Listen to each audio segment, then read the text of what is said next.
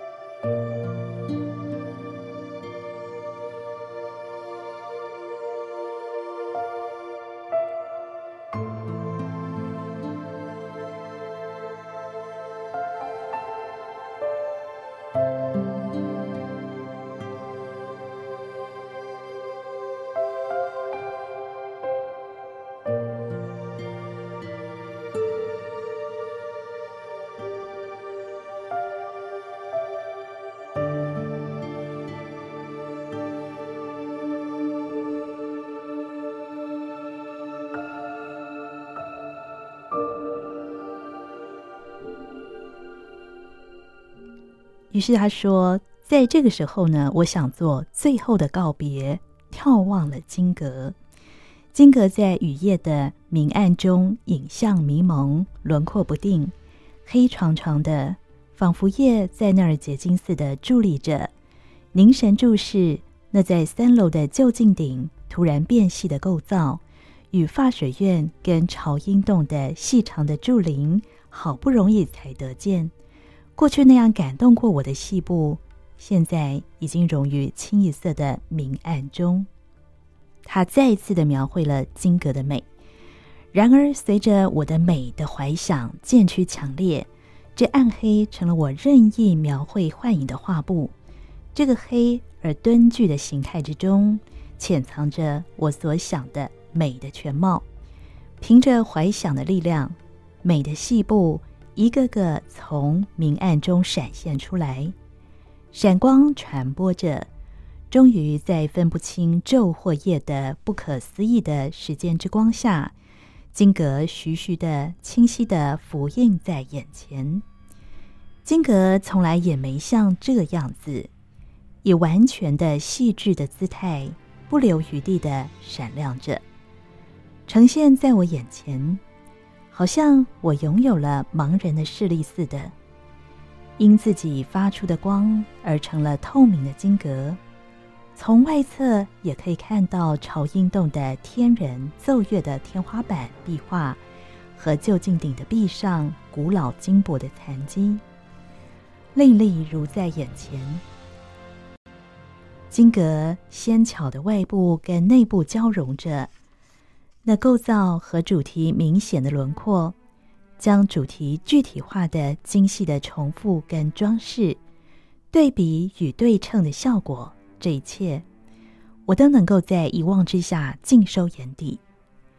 发水亭跟朝音洞这同样大小的二楼，虽然显示着微妙的差异，但被同一个深而长的眼底守护着。倒像是一双酷似的梦，一对酷似的快乐纪念的重叠着。如果只有其中的一个，便可能容易的忘却。那样的从上下互相印证着，因此梦成了现实，快乐成了建筑，并且那也是由于把第三层的旧金顶突然变细的形态顶在上头的关系。一度曾经被确证的现实崩溃了，被那黑暗而辉煌的时代的高迈的哲学所统括，以至于屈服于它。接着，木削片砌成的屋顶的尖端，高高的，金铜的凤凰连接着无名的长叶。建筑家并不以此为满足，他在发水院的西边。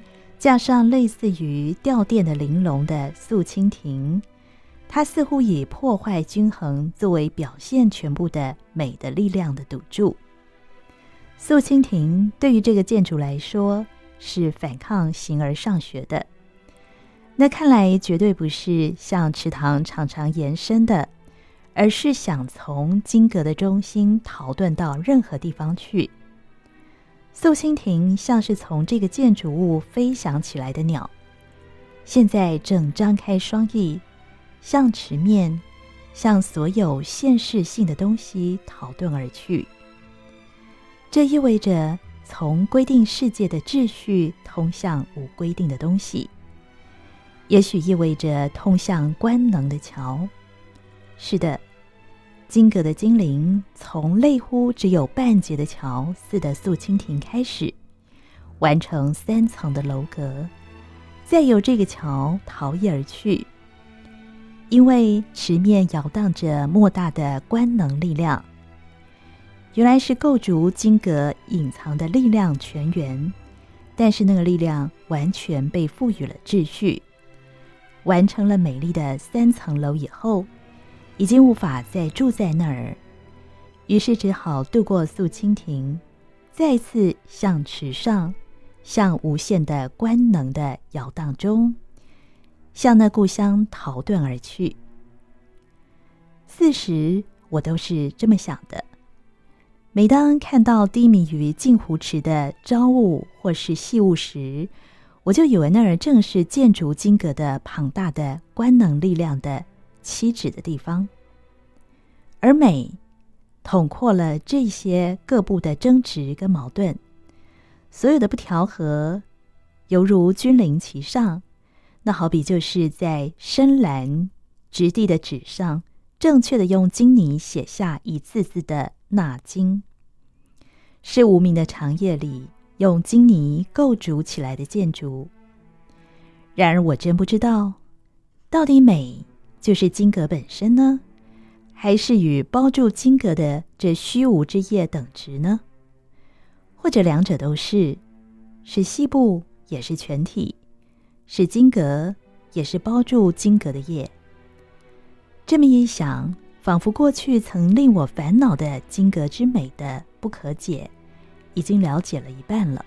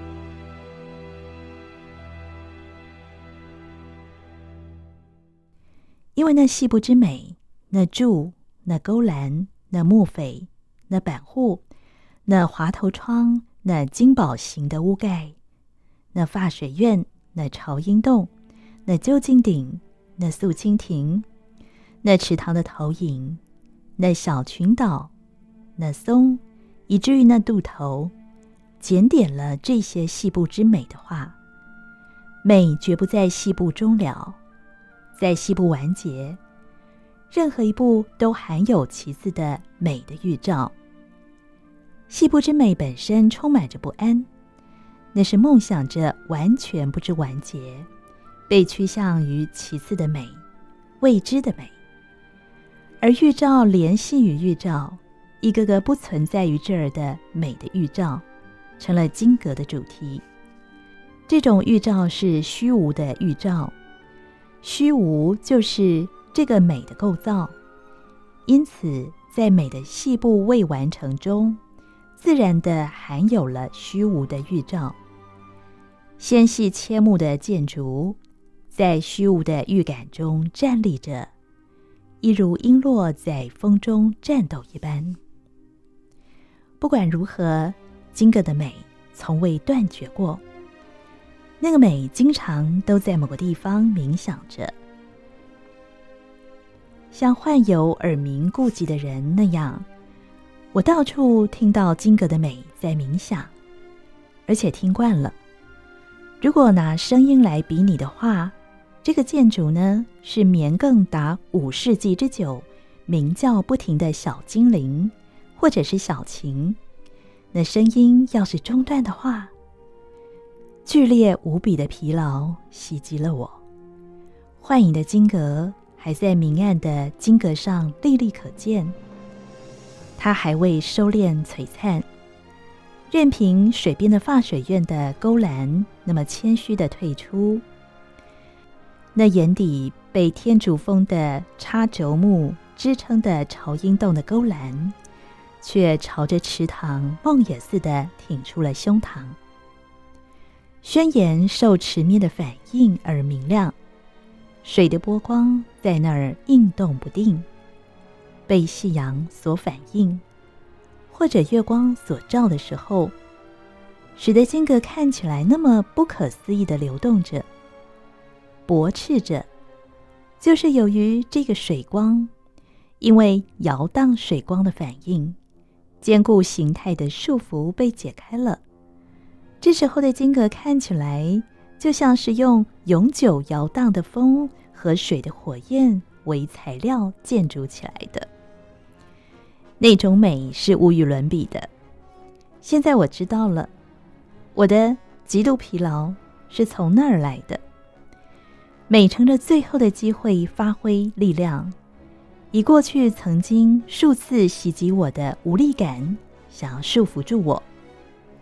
我的手脚畏缩了，刚才还在行为前的一步的我，从那儿再次遥遥的退却。我已经来到行为的前面一步了。我喃喃自语的说：“行为本身完全的梦见了，我既把那梦完全的拥有过，那么还有行为的必要吗？那不就是徒劳无益吗？”伯母所说的话可能是真的。他说：“改变世界的不是行为，而是认识。而有一种认识是模仿行为到最后。我的认识就是属于这一种，而使得行为真正成为无效的，也是这种认识。这样看来，我的长久周到的准备，岂不是为了不行为也好的这最后的认识吗？看吧。”现在行为对我来说，不过是一种剩余物而已。它从人生渗出，从我的意志渗出，像另一个冰冷铁质的机械似的，在我的眼前等待发动。那行为与我似乎是无缘无故的，到这界限为止是我，以后就不是我了。为什么我竟成为不是我呢？我靠上了松根，那如诗冰凉的树木的肌理魅惑了我，这感觉，这凉快，使我感到就是我。世界就以这个形态停止住，也没有欲望，我满足了。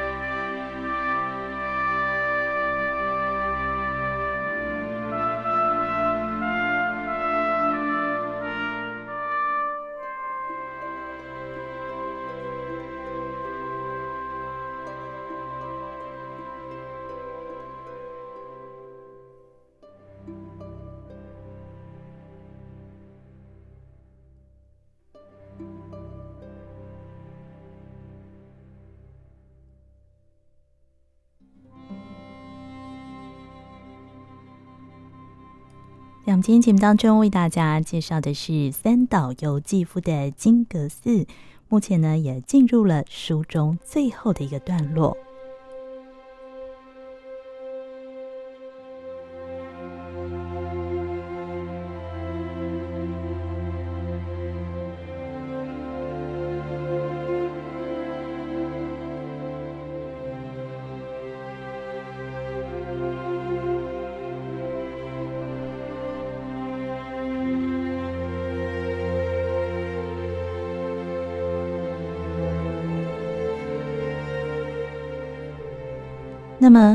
这个极度的疲劳该怎么办才好呢？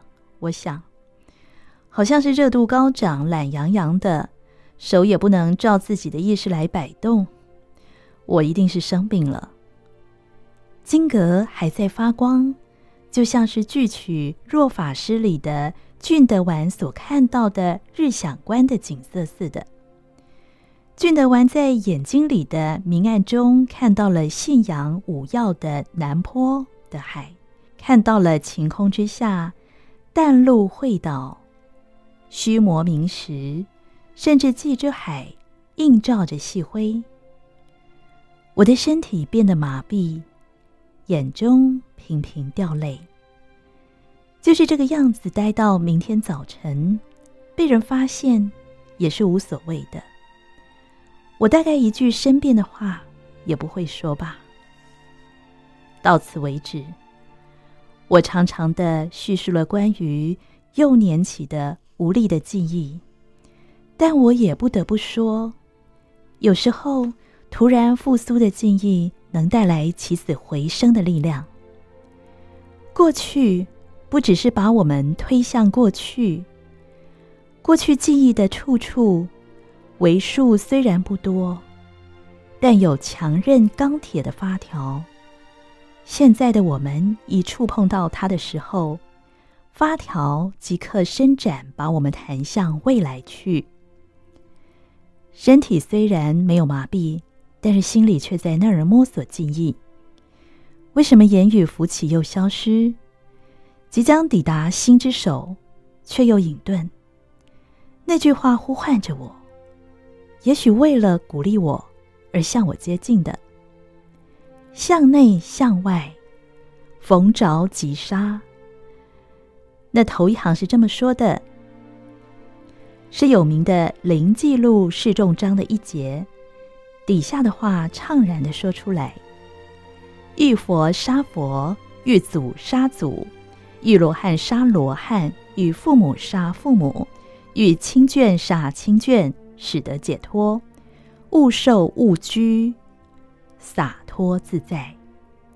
这言语呢，把陷进无力的我弹了出来，突然全身充满力量。虽然心的一部分执拗地告诉我，此去我要做的事是徒然了，但是我的力量不再为了无意的事而恐惧，就因为是徒然。所以，我该做。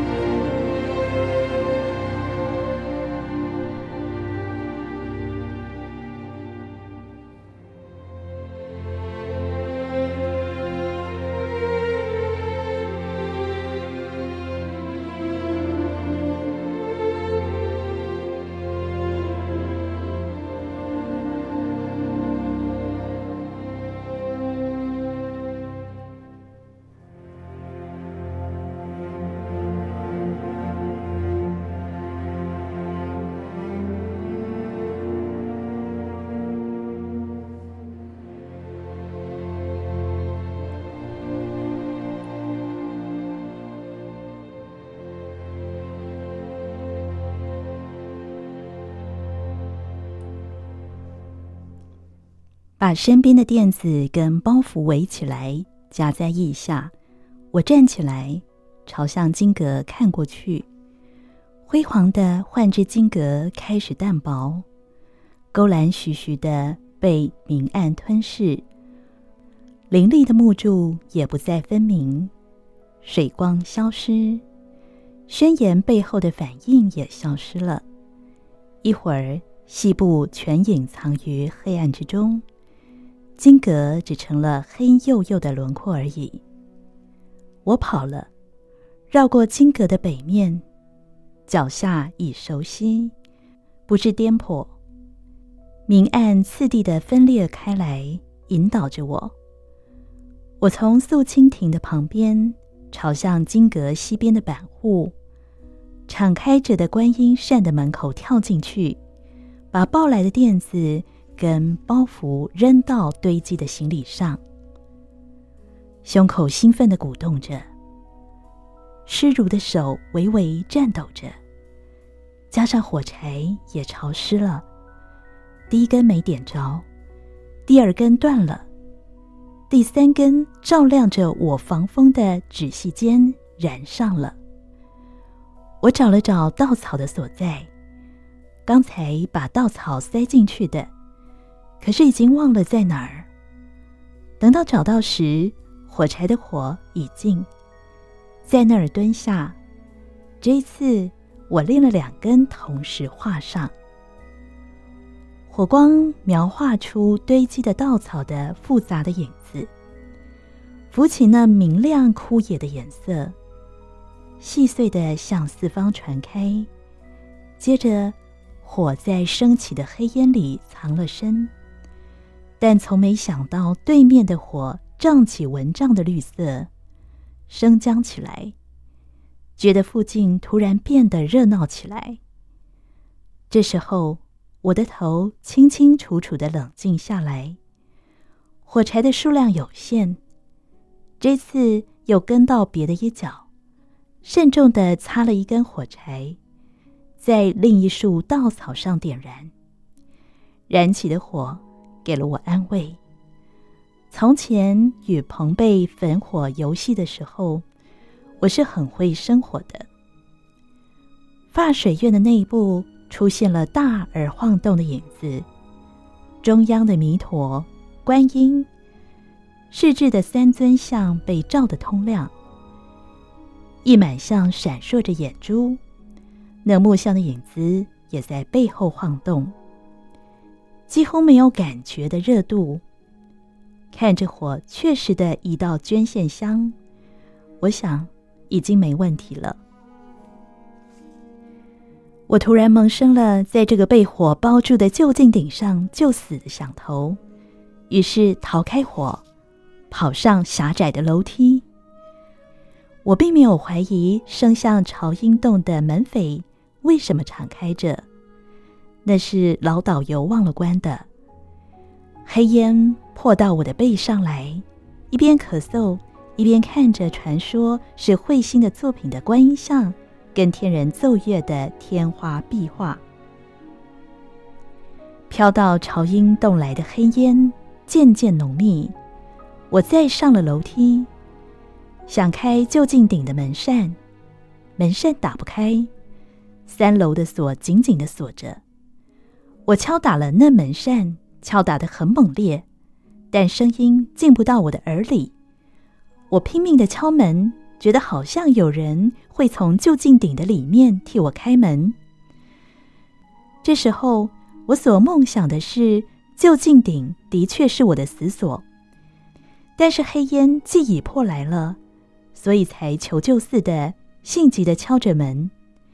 门的那一边仅有二丈六尺七寸匹方的小房间，而这时我痛切地做了梦。如今虽然大都已经剥落，但是这小房间是贴满了金箔的。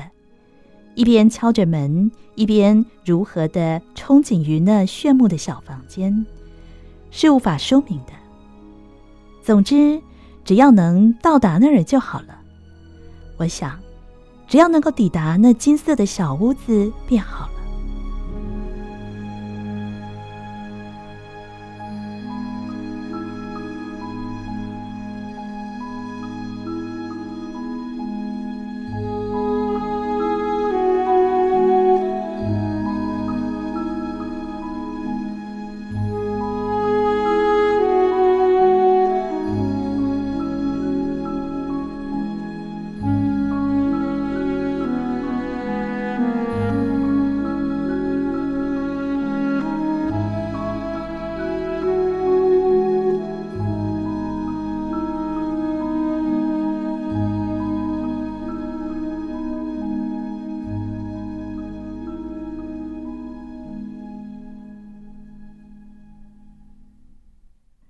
我尽力敲打着，手不够，索性拿身体撞去，门扇还是打不开。朝阴洞充满了烟，脚下的火的爆声频频响着，我被烟气所噎，几乎窒息，一边咳嗽着，还一边敲着门，门扇仍然打不开。有一瞬间，当我产生了被拒绝的确实的意识时，我再不踌躇了，一转身跑下楼梯，在滚滚黑烟中下到发水院。也许我潜过火，好容易跑到西边的门扇，跳出门外。我不知道此后我要到哪儿去，只是一股劲儿的，像快脚韦陀天神似的跑起来。我跑了，如何的跑个不休，是出乎想象之外的。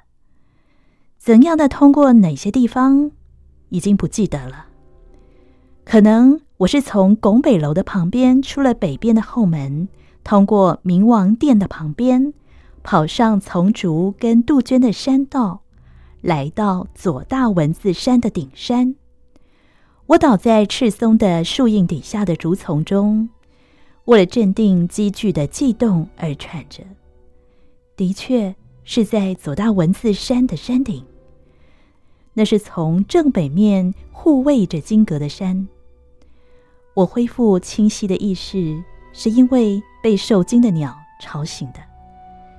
有的鸟在我的脸近处故意夸大的驳翅滑翔，仰卧着的我的眼睛看着夜空，成群的鸟。鸣叫着擦过赤松的树梢，已经有疏疏的火花浮游于头上的天空。起身往下眺望着遥远的山舍间的金阁，异样的声音从那儿响来，也有像爆竹的声音，有如无数人们的关节一起鸣响的声音。从这儿看不到金阁的形状，只看到。滚滚黑烟与冲天的火，树间火花纷飞，金阁的上空像撒了金沙子。我盘膝而坐，久久的眺望着。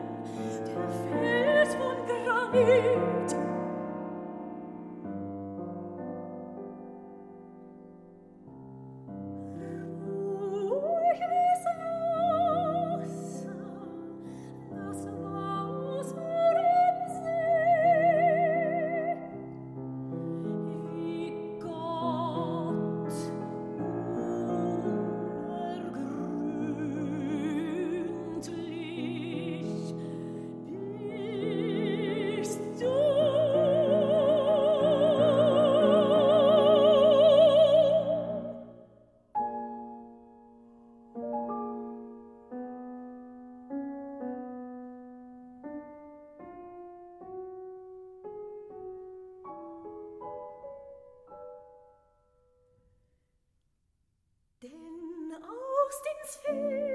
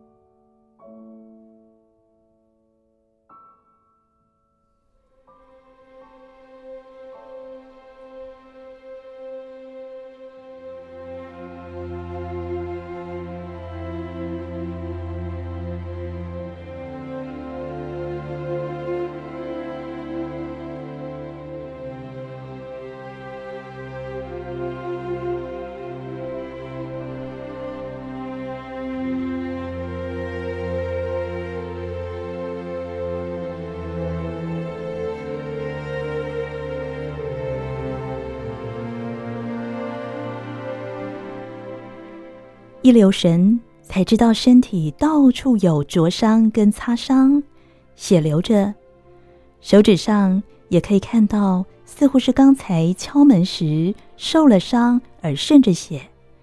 我像逃遁的野兽，舔着那伤口，搜寻了口袋，掏出小刀跟包在手帕里的安眠药瓶，瞄准谷底，把它投掷出去。在另外一个口袋里摸着了香烟，我抽了香烟，像做完工作而休息片刻的人所常想的：活下去吧，我想。